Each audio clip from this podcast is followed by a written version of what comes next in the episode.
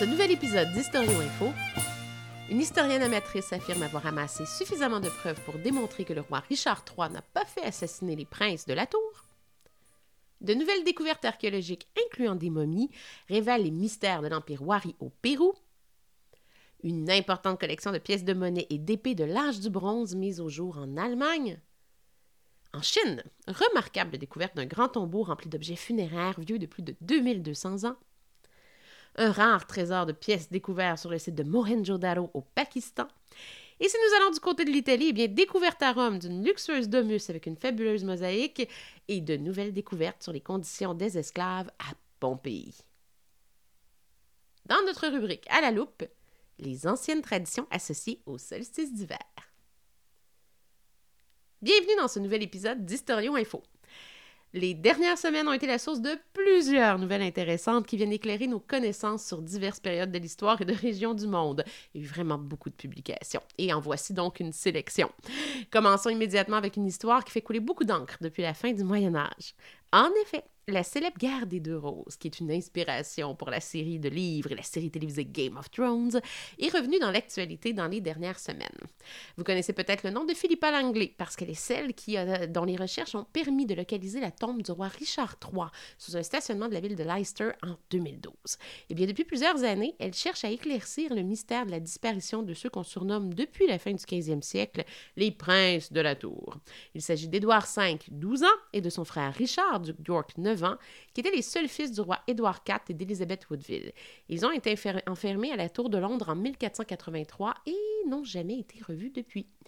Le mystère tourne autour de leur disparition depuis ce moment-là. Est-ce qu'ils ont été assassinés? Si oui, qui est responsable dans le cadre de ce conflit dynastique? Est-ce que c'est Richard III? Eh bien, dans un tout nouvel ouvrage, Philippa Langley, appuyée de médiévistes, d'anthropologues et même de membres de la police, a fait une enquête et fourni des preuves via de nouvelles archives pour démontrer que les jeunes garçons auraient non seulement survécu, mais ils auraient même été conduits en Europe grâce au soutien de leur tante Marguerite de Bourgogne. Ils auraient même tenté à la fin du 15e siècle de reconquérir le trône pour les, Yorkistes sous les noms de Lambert Sumner et Perkin Warbeck. Si cela vous intéresse, le livre est maintenant disponible en librairie, mais il est en anglais pour l'instant. On verra s'il y aura une traduction française, ce qui est probablement possible. Si nous allons maintenant au Pérou, eh le pays a attiré l'attention dans les dernières semaines avec l'annonce de découvertes importantes en lien avec la culture pré-inca des Wari. Les découvertes ont été réalisées sur le site de Pachacamac, près de Lima, et elles sont spectaculaires parce que les archéologues ont publié le détail de leurs découvertes qui consiste entre autres en, tenez-vous bien, 73 momies intactes. Elles sont en majorité bandelettées, en paquets funéraires qu'on appelle aussi des fardos. Et certaines d'entre elles ont de fausses têtes qui sont des masques en bois ou en céramique. Ça leur donne une, apparence assez étonnante, honnêtement. Et ces momies ont été retrouvées dans un ensemble de cimetières de différentes périodes au pied du temple peint de Pachacamac. Elle date d'entre 800 et 1100 de notre ère, soit l'époque pendant laquelle l'Empire Wari a étendu son territoire et son pouvoir politique dans les Andes. Les archéologues ont aussi mis au jour des bâtons de bois à l'effigie de dignitaires Wari tout près de ces cimetières. Les fouilles se poursuivent et surtout les analyses en laboratoire, ce qui, fait qu'on devrait avoir un peu plus d'informations euh, dans les prochaines années. On va se le dire, peut-être pas la semaine prochaine.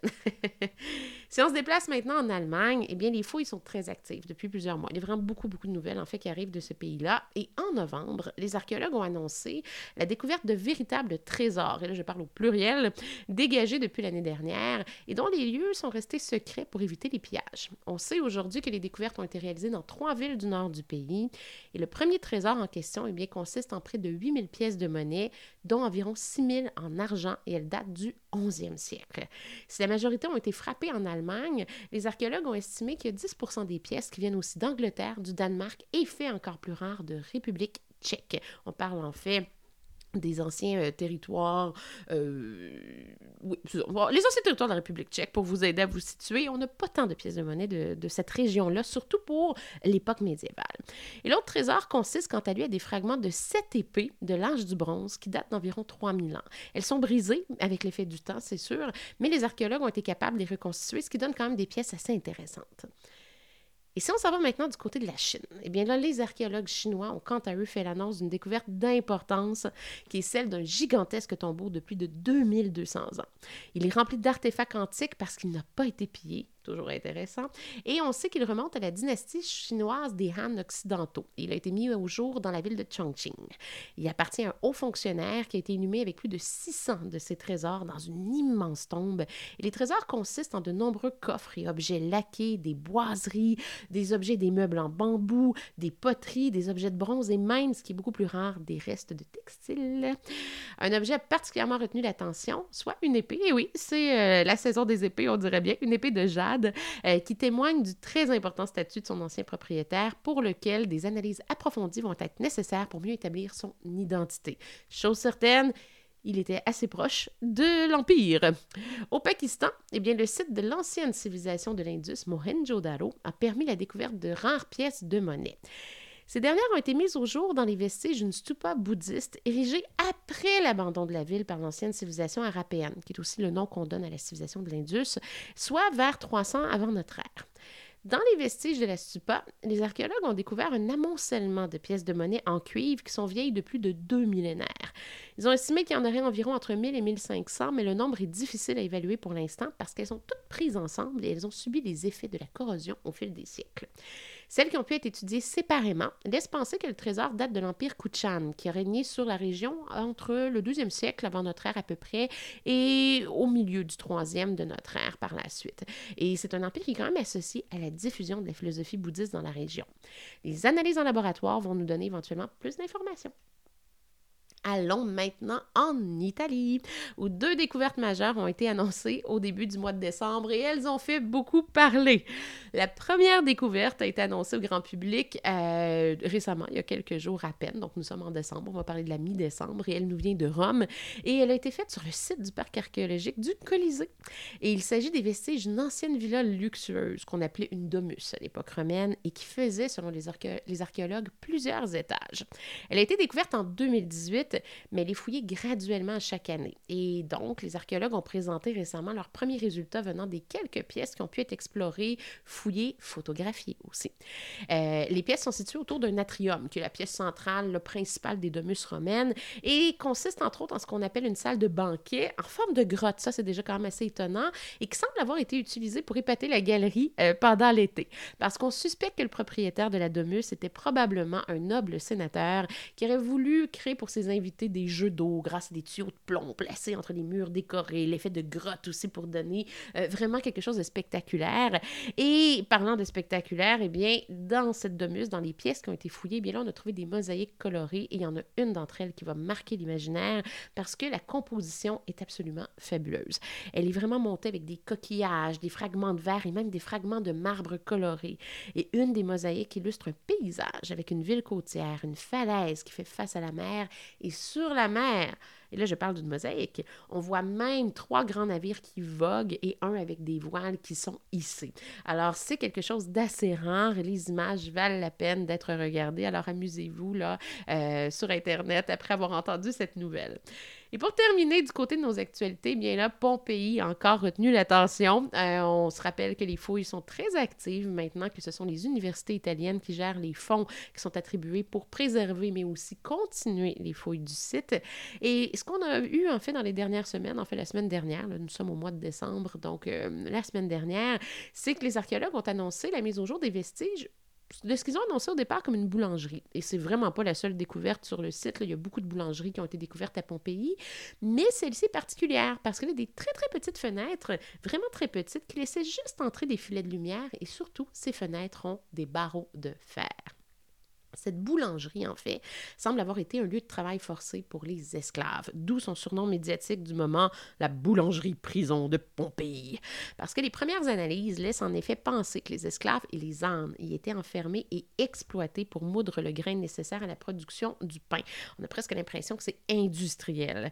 Et la découverte a été réalisée dans une maison qui était en cours de rénovation au moment de l'éruption du Vésuve et qui était euh, divisée en un secteur résidentiel où là, on a vraiment la maison riche avec les fresques de haute qualité, mais donc une deuxième section qui était plus une zone de production qui était destinée ici à la fabrication du pain pour la vente, euh, on va dire, quotidienne dans la ville.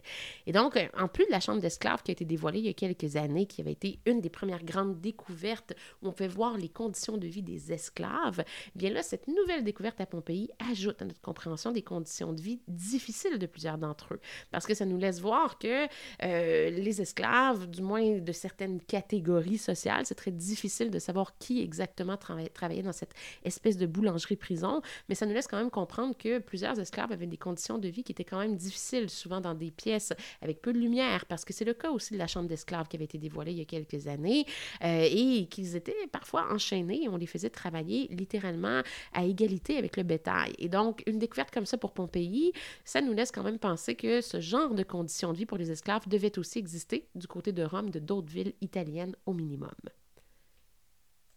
Si vous souhaitez lire davantage sur ces actualités, n'hésitez pas à utiliser les mots-clés de l'introduction, qui devraient vous faciliter la tâche pour trouver des articles sur ces sujets. Vous pouvez aussi suivre mes actualités quotidiennes sur mes comptes Facebook Historiophile et Evelyne Ferron Historienne, de même que sur mon compte X. J'ai aussi un compte Instagram, il est un petit peu plus euh, privé. Euh, en fait, vous pouvez y trouver plein de choses aussi. Mais passons maintenant à notre rubrique à la loupe.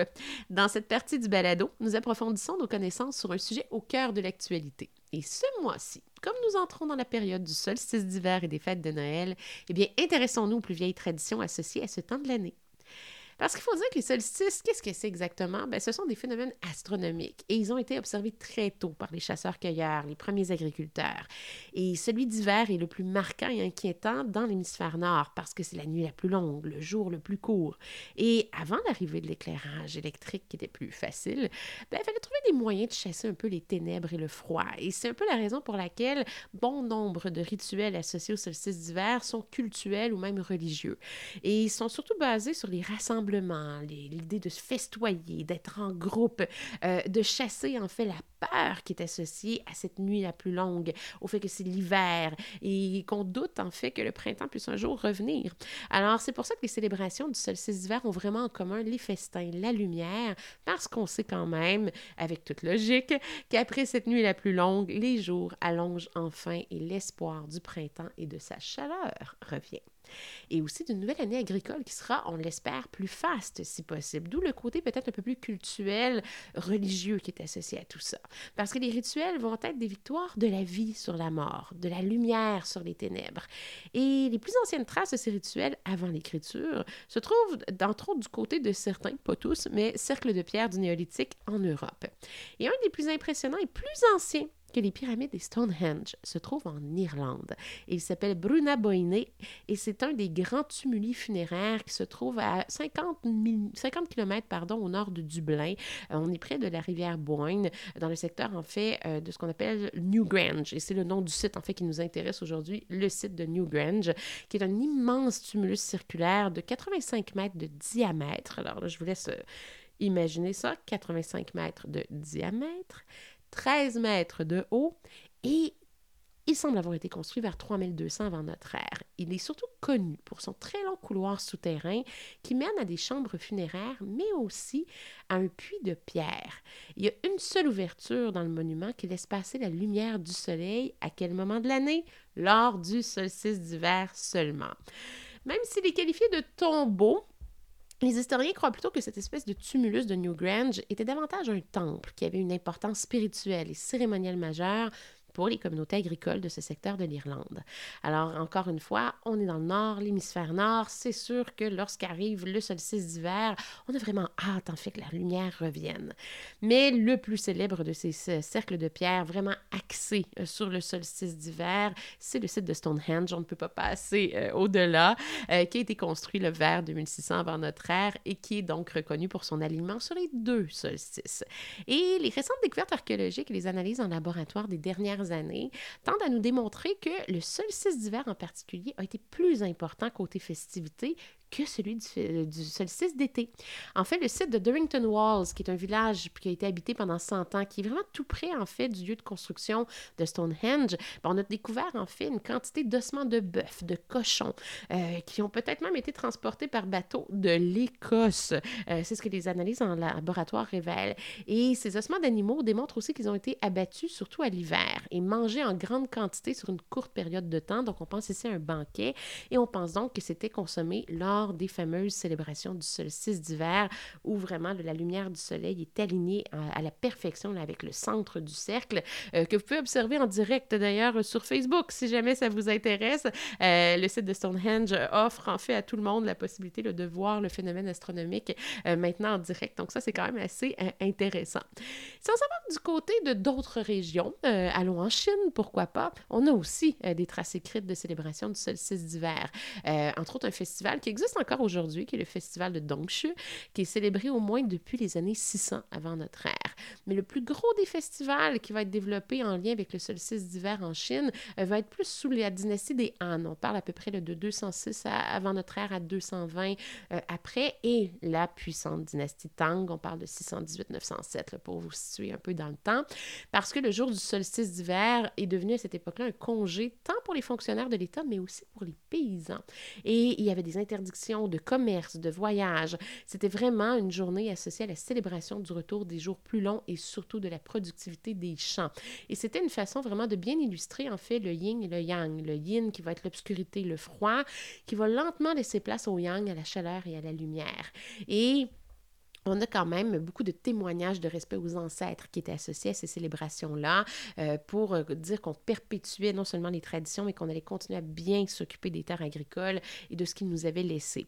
Et les plats traditionnels vont varier selon les régions de la Chine à l'époque. Donc, on peut avoir des soupes de dumplings dans le nord, des boules de riz collant colorées dans le sud qui existent encore. Alors ça, ça fait partie euh, de ce qu'on va observer du côté de la Chine, on va dire ancienne. Si on s'en va du côté de l'Italie, on ne peut pas passer outre les Romains dans euh, tout ce qui s'appelle festivités associées au solstice d'hiver parce que les Romains célébraient quand même les fameuses Saturnales, euh, qui étaient des fêtes qui étaient célébrées du 17 décembre au 23 décembre en l'honneur du dieu Saturne et donc du solstice d'hiver. Il faut dire que Saturne, bon, c'est logique qu'il soit célébré à ce moment-là de l'année, c'est une divinité agricole. D'ailleurs, le mot latin satus, bon, veut dire semer, c'est la divinité plus particulièrement des semailles. Et lorsque commençait ce, ce festival des Saturnales, le 17 décembre, on avait une journée qui était un petit peu plus religieuse on sacrifiait un porc euh, au temple de Saturne sur le forum à Rome. Dans les sources, on parle même de corps de gladiateurs morts qui étaient euh, donnés en offrande. Euh, c'est quand même assez des petites mentions. Là. C'est pas quelque chose qui semble avoir été fait souvent et bon, de manière très grandiose. Et on sait qu'après, ben, il y a une série de journées de festivités où là, les gens décorent leur maison de branches de laurier de différentes verdures. La verdure pour toujours rappeler le printemps et le retour de l'agriculture. Et pendant les Saturnales, on avait aussi des journées où on abolissait les conventions sociales. Donc là, il était permis de jouer au dé. Les gens se recevaient dans plein de séries de banquets. On mangeait vraiment beaucoup, on buvait beaucoup, on se ferait des étrennes. Et il y avait aussi une relation assez intéressante entre les maîtres et les esclaves. On parlait des esclaves avec les conditions quand même très difficiles tout à l'heure avec nos actualités. Mais pendant les Saturnales, euh, il y avait une ou deux journées où il y avait on inversait les rôles, en fait. Donc les maîtres offraient des vêtements neufs à leurs esclaves, un bonnet. Et euh, le bonnet voulait dire qu'ils étaient à égalité. Et il y avait une journée où souvent les esclaves pouvaient même être servis par leur maître pendant les repas. C'est vraiment une idée quand même de l'idée ici derrière de dire, on sait que vous êtes peut-être qualifié comme le bétail, compté comme le bétail, mais dans les faits, on reconnaît quand même que vous êtes des êtres humains que vous apportez à la maison. C'est quand même un peu l'idée qu'il y a derrière. Et on voit donc que l'idée d'offrir des cadeaux, d'être aimable envers tous, ben, c'est quelque chose qui va être conservé. Euh, lorsque les fêtes des Saturnales vont lentement mais sûrement se mélanger ben, aux fêtes chrétiennes. Et euh, ça explique aussi peut-être pourquoi encore aujourd'hui on a cette idée euh, d'offrir des cadeaux dans beaucoup, beaucoup de régions occidentales d'ailleurs. Et si on s'en va du côté ben, des régions germano-scandinaves, ben, à l'époque antique, on a aussi les fêtes de Yule qui sont entre autres associées au dieu Odin. Euh, la, durée des, la durée des célébrations de ce qu'on en sait a beaucoup varié selon les régions et les époques. On manque quand même de sources historiques là-dessus. Mais si on en croit entre autres l'historien Bède le Vénérable. Euh, les anglo-saxons, plus particulièrement, eux, vont célébrer entre décembre et janvier euh, toutes sortes de, fêtes, euh, de passage de l'hiver vers le printemps, qui ont beaucoup de liens avec les anciennes fêtes de Yule. Il y a d'autres sagas qui nous laissent penser aussi à un festival de trois jours dans les pays scandinaves. Et toutes ces petites traditions-là, ben, on finit par demeurer, se mélanger, encore une fois, aux traditions plus chrétiennes en Occident, notamment celle de la bûche, qui était conservée pour la nuit la plus longue de l'année. On brûlait l'énorme bûche, on renversait un peu de vin ou d'huile dessus en offrande. La bûche était déposée dans le foyer par l'aîné, le cadet de la maison, qui est encore une fois un petit peu ce qu'on a vu chez les Saturnales, le symbole de la famille, de la transmission, de l'union aussi, euh, de la collaboration. Et selon les régions, euh, ben là, la, bûche pouvait brûler uniquement la nuit de Noël ou jusqu'à l'Épiphanie, soit 12 jours après, euh, pour représenter le, passage à la nouvelle année. Les tisons étaient généralement conservés et mis au feu en de coup dur. Donc, ça veut dire que euh, si jamais il y avait une mauvaise récolte ou quelqu'un était malade, bon, on gardait en fait euh, les anciens euh, tisons, on gardait même les cendres qu'on faisait de rebrûler dans l'espoir de contrecarrer le mauvais sort. Et on sait que les druides celtes euh, organisaient pour leur part un festival de deux, de deux jours pendant lequel ils allumaient des bougies, décoraient leur maison avec du ou du gui. Encore une fois, cette idée que les verdures vont être le symbole de cette victoire de, du printemps sur l'hiver. la verdure fait en sorte que c'est un peu pourquoi on dit que les sapins on parle d'evergreens en anglais. C'est vraiment cette idée que cette verdure, elle reste malgré le froid, malgré la noirceur. Et euh, c'est cet espoir d'un printemps. C'est toujours ça, en fait, quelque part, quand on parle de verdure du temps des fêtes ou du solstice d'hiver ou même de Noël.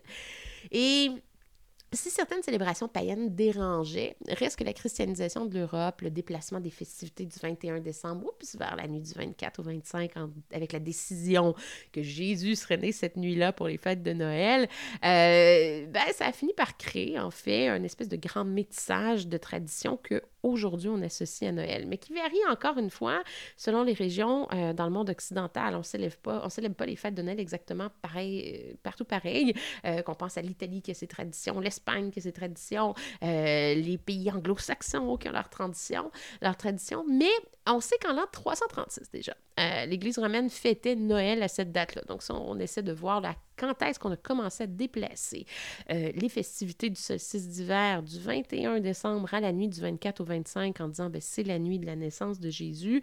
Ça semble être une date assez intéressante de ce côté-là euh, parce que là, on sait vraiment qu'il y a des fêtes de Noël. Euh, on sait que les anciennes Saturnales se mélangent à ces nouvelles pratiques. Les anciennes fêtes de Yule aussi dans les pays germano-scandinaves. Et ça devient une espèce de grand amalgame international qui, dans les faits, quand on les regarde sont rarement liés à la religion directement. Et ici, le meilleur exemple que vous pouvez avoir, ben, c'est le fameux sapin de Noël. Parce que les documents écrits, bon, vont nous parler d'un conifère illuminé qui va remonter au sud de l'Allemagne fin 16e euh, siècle. On parle d'un sapin vraiment illuminé sur une place publique en 1605 lors des fêtes de Yule du côté, entre autres, de Strasbourg. Euh, on sait en fait que dans la ville de Strasbourg, rendu au 17e siècle, on a des arbres déclairés avec des chandelles, des papiers dorés, des bonbons, euh, mais on se doute que l'idée est beaucoup plus ancienne que ça, euh, mais qu'on n'a tout simplement pas nécessairement de traces écrites pour le prouver. Ce qu'on sait par contre, c'est que lorsqu'on arrive à cette époque-là, au nom de la diplomatie, les jeunes princesses et duchesses des différentes principautés euh, allemandes vont être mariées dans les grandes familles royales britanniques et françaises. Et comme elles ont connu ces traditions-là à la maison, elles vont essayer de les importer dans leur nouvelle famille. Et on a quelques cas mieux documentés. Euh, ben, le plus célèbre, c'est quand même Charlotte de Mecklembourg-Strelitz, qui était l'épouse de Georges III. Euh, donc, on, parle ici d'un règne de 1761 à 1818, que voulait importer la tradition des branches de conifères décorées, mais voulait rendre ça plus public plus accessible à sa famille. Donc là, on va euh, mettre des branches partout dans le château de Windsor, des branches de if avec des chandelles. Et là, on va rendre ça encore un peu plus festif. On va faire des chants de Noël en dessous et on va commencer à mettre des petits cadeaux suspendus aux branches pour les enfants. Et ça, ça va vraiment populariser la tradition des verdures et surtout de, des branches de, de, conifères et peut-être même du sapin décoré, euh, où on va mettre de la verdure aussi sur les tables des fêtes. Et là, ça va commencer à se répandre vraiment sur le territoire de l'Empire britannique. Mais il faut quand même pas oublier que le prince Albert, époux de la reine Victoria, est aussi un Saxe-Cobourg. Il va continuer la tradition et là, vraiment, on va entrer vers une médiatisation de ces pratiques-là avec l'arbre grandiose au château de Windsor qui va être illustré dans les journaux britanniques à la fin des années 1840. La population générale lit les descriptions de ces fêtes-là, entre autres dans le Illustrated London News. Et ben là, les gens veulent. Euh, la reine Victoria la mode, c'est en tout. Alors, la population britannique, mais en fait, on va parler en fait de l'Empire britannique, euh, va en venir à vouloir, elle aussi, avoir cette tradition des arbres euh, de Noël avec l'idée de petits cadeaux suspendus soit aux branches, en dessous. Et donc, c'est une tradition qu'on va voir aussi en Amérique. Donc, du côté des anciennes colonies britanniques avant l'indépendance américaine, déjà par les familles allemande, on va voir les premiers arbres décorés arriver. Et même du côté du Québec, euh, même chose avec euh, l'arrivée, oui, euh, souvent de troupes allemandes de, de, notre côté, mais la popularisation au 19e siècle aussi des arbres de Noël plus tard avec la reine Victoria vont faire en sorte que ça va commencer à se répandre un petit peu partout, tant du côté du Canada anglais que du Canada francophone, donc de la province de Québec. Mais la tradition du solstice d'hiver, on peut la voir même en Amérique, mais à l'inverse, parce qu'évidemment, ben là, c'est le 21 juin pour euh, l'hémisphère sud. Donc là, si on s'en va en Amérique du Sud plus particulièrement, ben, le solstice d'hiver est à l'envers, donc le 21 juin. Et on sait que les Incas euh, célébraient aussi le solstice d'hiver, mais c'était la fête du soleil, donc retour de la lumière, retour du soleil. Et ce festival s'appelait l'Intirimi. Vous en avez, en avez peut-être déjà entendu parler. Alors voilà pour ce petit tour d'horizon rapide euh, de certaines origines des cultes tradition, façon de faire pour célébrer le solstice d'hiver et surtout célébrer le retour de la lumière.